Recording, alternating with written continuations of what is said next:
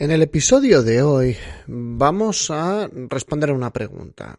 Ya hemos grabado episodios anteriores en los que hablábamos acerca de cómo tienes que afrontar en términos generales el último mes, la última semana del estudio de tu oposición. Y este mm, episodio ya lo aviso, es para aquellas personas que no les ha pillado el toro, que llevan meses preparándose adecuadamente y ahora tienen que enfocar las últimas cuatro, las últimas ocho semanas ya con todo el temario estudiado, con todo visto, pero cómo escoger las mejores estrategias de estudio para esas semanas finales. Este episodio lo grabo mm, sobre la base de una duda que ha dejado una de las oyentes, pero es que esta oyente me escribió, no vamos a dar el nombre, no porque no, no se pueda, sino porque tampoco tiene más sentido, no vamos a dar el nombre, pero es que me han escrito en la misma semana otras dos o tres personas mm, por diferentes oposiciones que están en su trayectoria final y hoy vamos a tratar qué es lo más recomendable acerca del estudio en esta trayectoria final. Así que sin más, vamos a empezar. Esto es Preparación de Oposiciones de Sanidad, el podcast de EC Oposiciones. Episodio 258 Cómo estudiar a falta de cuatro semanas de tu examen. Muy buenos días a todos, bienvenidos un día más, un episodio más a preparación de oposiciones de sanidad, el podcast donde encontrarás consejos de estudio, técnicas de organización personal o técnicas de mm, organizar el estudio para vuestra oposición este podcast está pensado para oposiciones sanitarias, es decir, que sea válido para aquellas personas que se preparan una posición de médico, de enfermera, de terapeuta ocupacional, fisioterapeuta, eh, técnico en cuidados sociales de enfermería, celador, técnico de laboratorio, en fin, sea cual sea tu objetivo, espero que aquí encuentres consejos y herramientas útiles. Y como siempre, soy José Ángel Gutiérrez enfermero que compagina vida profesional, vida familiar y esta faceta de preparador de oposiciones en EC Oposiciones. Hoy vamos a mm, centrar un poquito el, objetivo del, episodio sobre la duda que nos mandaba un oyente.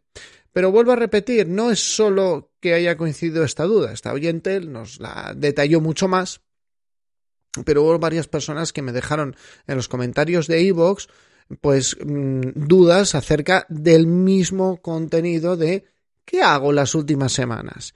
Y vuelvo a dar un aviso que lo he dado al principio del todo. ¿Qué hago las últimas semanas si llevo bien la oposición? Porque ya acabamos de grabar una tanda de seis episodios de tengo dos meses para estudiar todo el temario. Hoy nos vamos a centrar en aquellas personas que se han preparado bien su oposición y ya llegan las últimas semanas y que, que mm, técnicas o qué cosas serían las más recomendables. Bueno, vamos a. Voy a resumiros un poco el, contenido del, del, del, email, ¿vale? Pero me cuenta que, bueno, lógicamente, mm, me refiero un poco cómo se encuentra esta última tanda.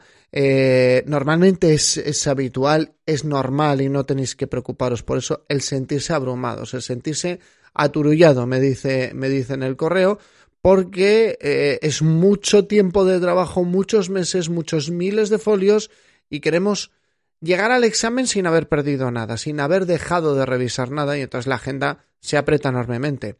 Recordad que siempre os he dicho que eh, poneros a estudiar primero. Sed los primeros que empecéis a estudiar, porque el último mes estudia todo el mundo. Dejarlo para el último mes, a lo que haya una causa de fuerza mayor, es lo que va a hacer todo el mundo y ahí no vais a conseguir una gran diferencia. Me cuenta que lógicamente está cansada, pero que em, no ha tenido problemas a lo largo de la preparación del temario. Es decir, me dice, no, me ha cogido el toro, estudio todos los días, lo cual eh, ya nos circunscribe a personas que han acabado su temario.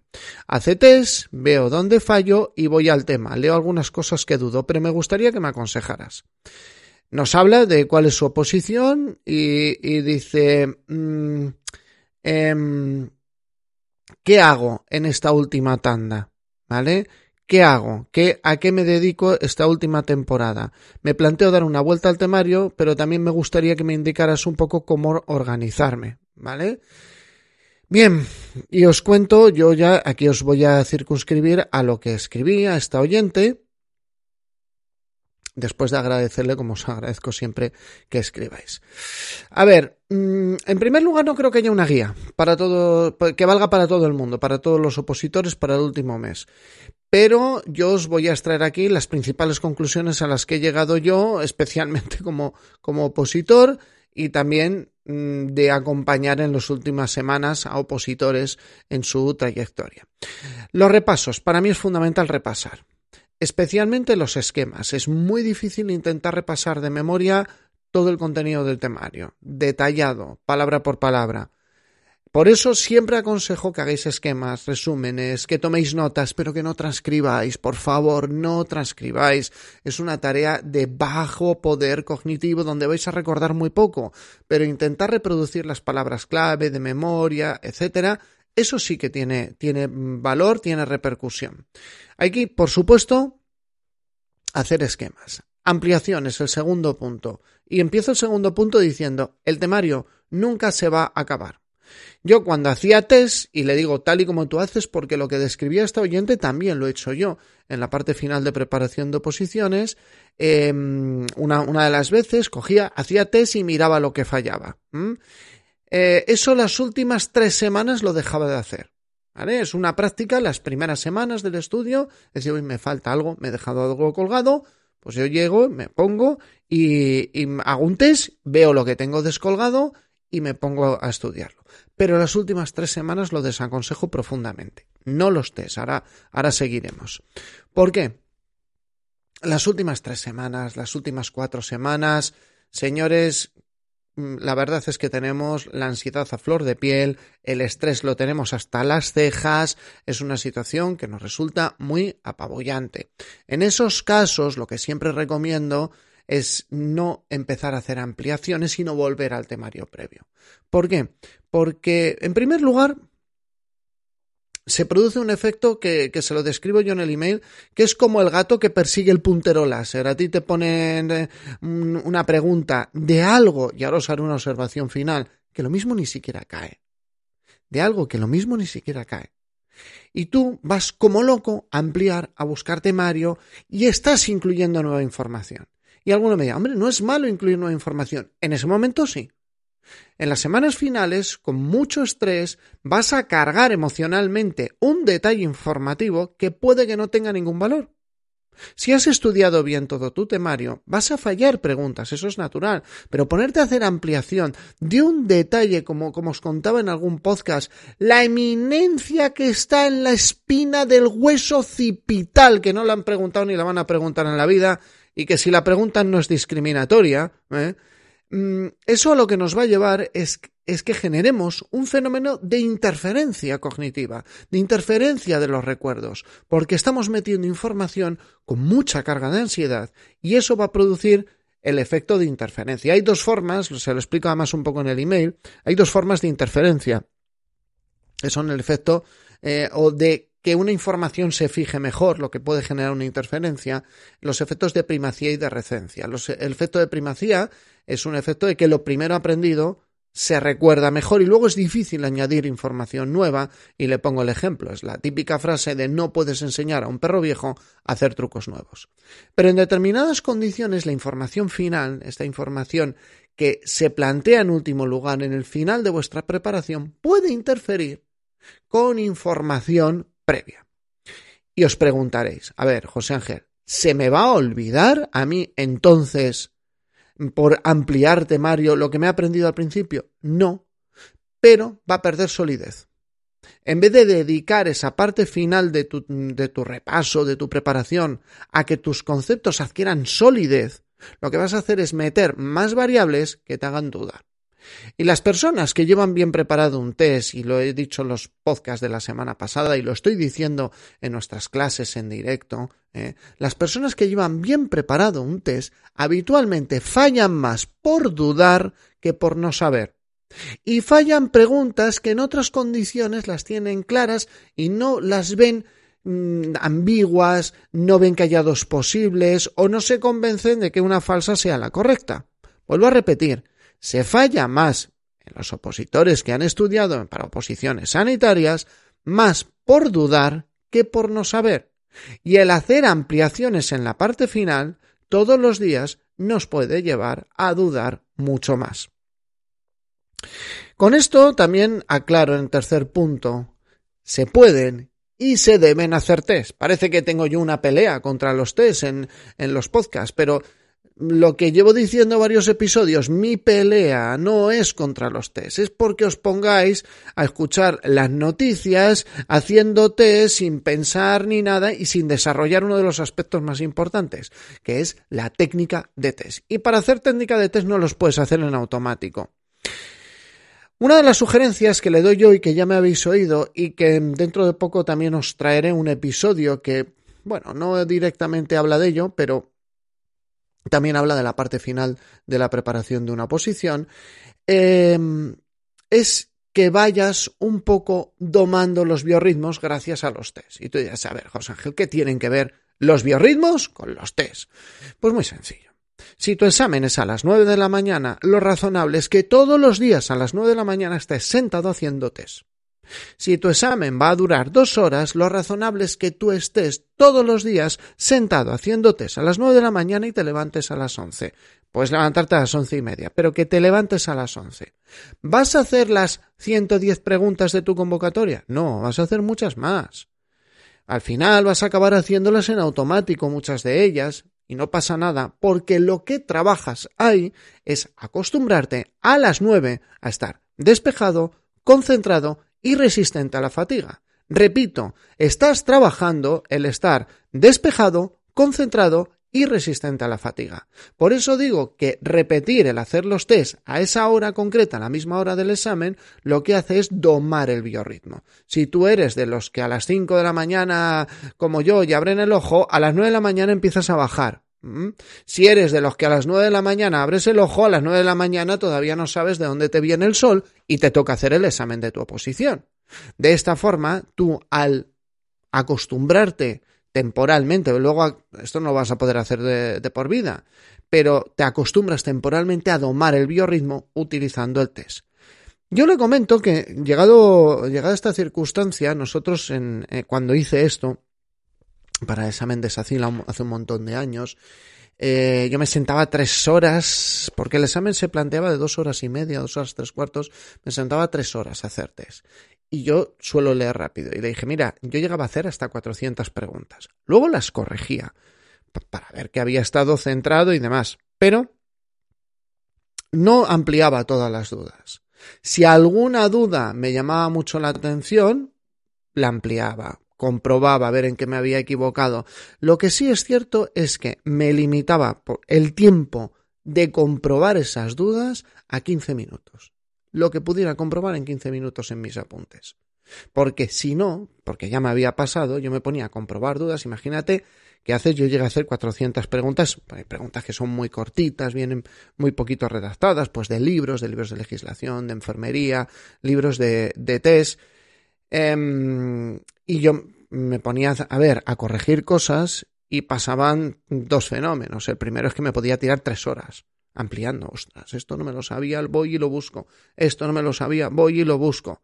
¿Vale? La segunda cosa es que mmm, con las preguntas de test, una cosa es acostumbrar el biorritmo tuyo, pero en las preguntas de test, especialmente las de los libros que compráis por ahí y todo lo demás, que no me meto con eso, que parece que luego hay gente que me dice, es que tú atacas lo que, lo que no haces tú. No, no ataco lo que no hago yo, pero yo aconsejo desde, desde mi humilde opinión. Eh, todas esas preguntas, a veces las preguntas están fuera de lo que es preguntable. ¿Mm? A veces las preguntas te llevan por un sitio que no es por donde va a ir un examen nunca. Por eso siempre os digo, intentad primero hacer preguntas de oposiciones. Pero bueno, hay muchas plataformas, yo no voy a recomendar ninguna, el que quiera las busca y San Google se las va a dar, le va a dar la información con facilidad. Y el que quiera hacer más preguntas, aparte de las de oposiciones, tiene plataformas muy buenas, ¿eh? donde va a poder hacer todas esas preguntas pero tiene que tomar con cuidado no la pregunta. La pregunta no se hace con ninguna mala intención la ampliación. ¿Mm? Si te preguntan mm, cuántos nanómetros te miden las mitocondrias, tú dices, ostras, qué pregunta. Dices, esto no van a preguntar nunca, no amplíes con eso. ¿vale? Pero puedes jugar a hacer técnica de test, ¿no? Quito la máxima, quito la mínima, quito tal, me han puesto una unidad rara, cosas por el estilo, ¿vale? Otro punto, os decía, hay dos, dos problemas. Uno que se puede ir de tiempo las ampliaciones. El otro es que por más preguntas que hice no me cayó ninguna. A mismo me cayó alguna. Pero creo que no. Y esto mm, me lleva a una reflexión muy interesante, y es la reflexión del, del 2080, que os he dicho muchas veces. ¿De verdad hacer 5, 10 mil preguntas de libros, de cursos y demás, solo por hacerlas, solo pensando que nos puede volver a caer, es correcto? Tal vez, vuelvo a repetir, nos interese por acostumbrarnos a técnica de test, por acostumbrarnos a discurrir preguntas que no sabemos, ¿vale? Para eso están bien todas las preguntas. Pero utilizarlas como forma de ampliar a veces puede ser peligroso porque no tiene por qué darse ese fenómeno que muchas personas piensan que es el, el que yo digo el de la lotería. Si yo juego todos los días el mismo número de la lotería, algún día me toca. No, señores, no es así.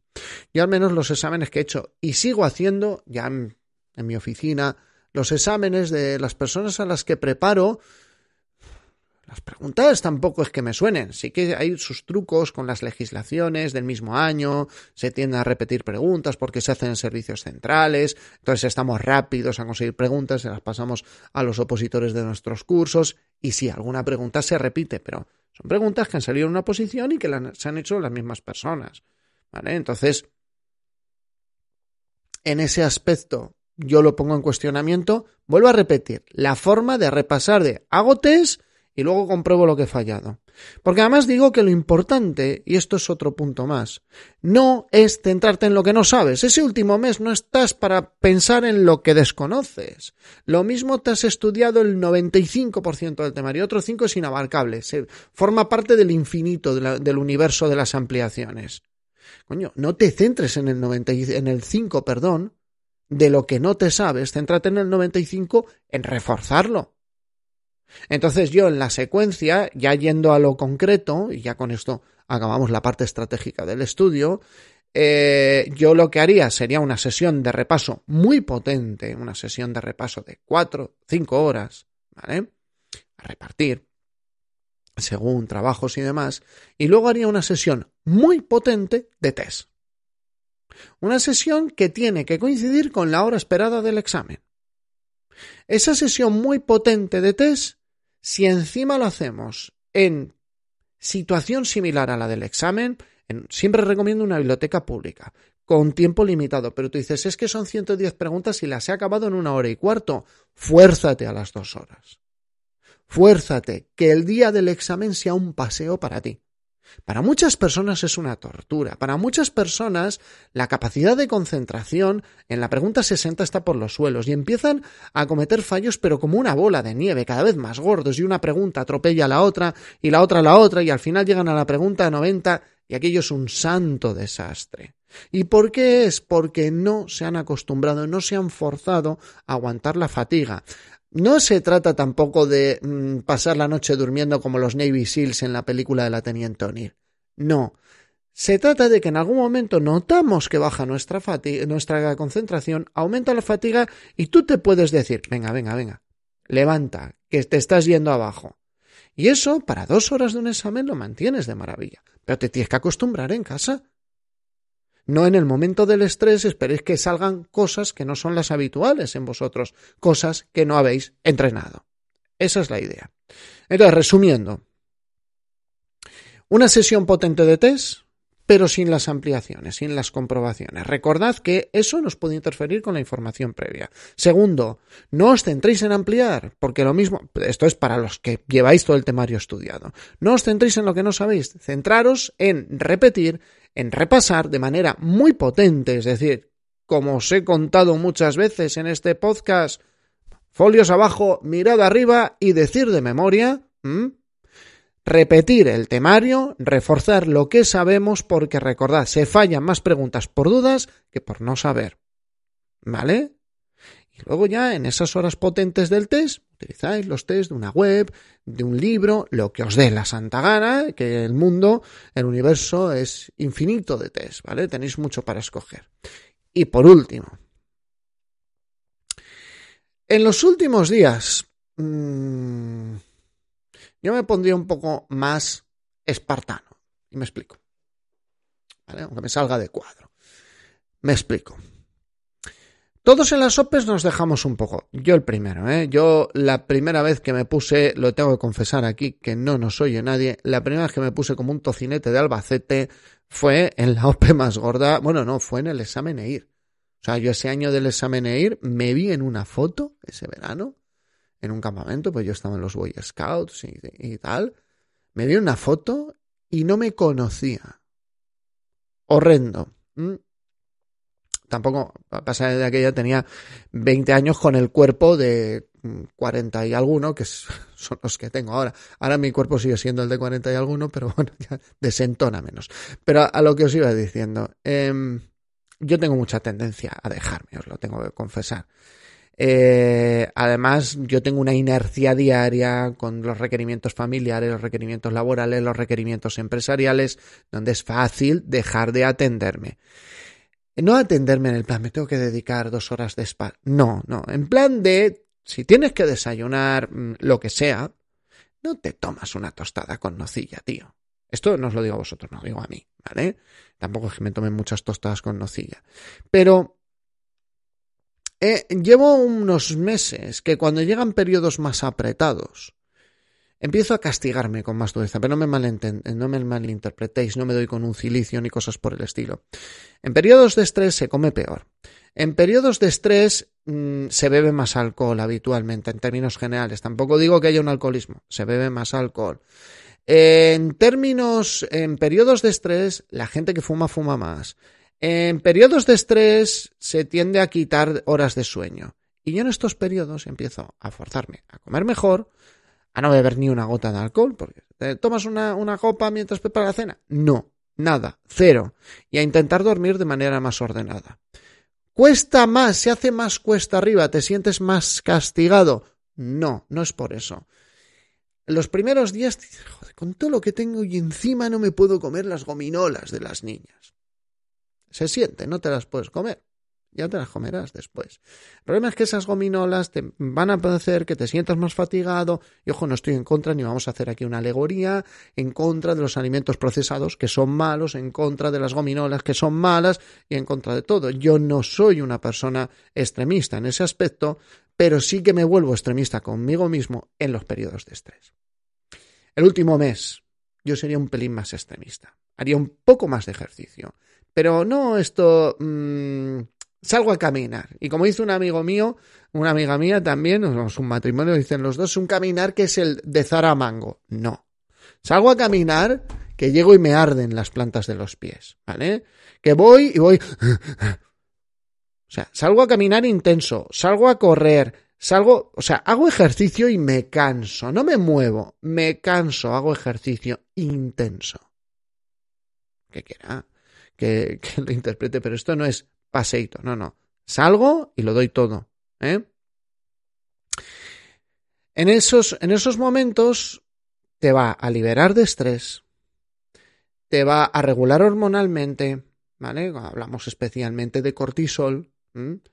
Eh, si lo haces al aire libre, pues, se potencia muchísimo más, ¿vale? Pero si no, bueno, también nos vale bajo techo, levantar unas pesas, lo que, pero de decir, wow, tengo agujetas, ¿eh? Y mañana vuelvo a tener agujetas.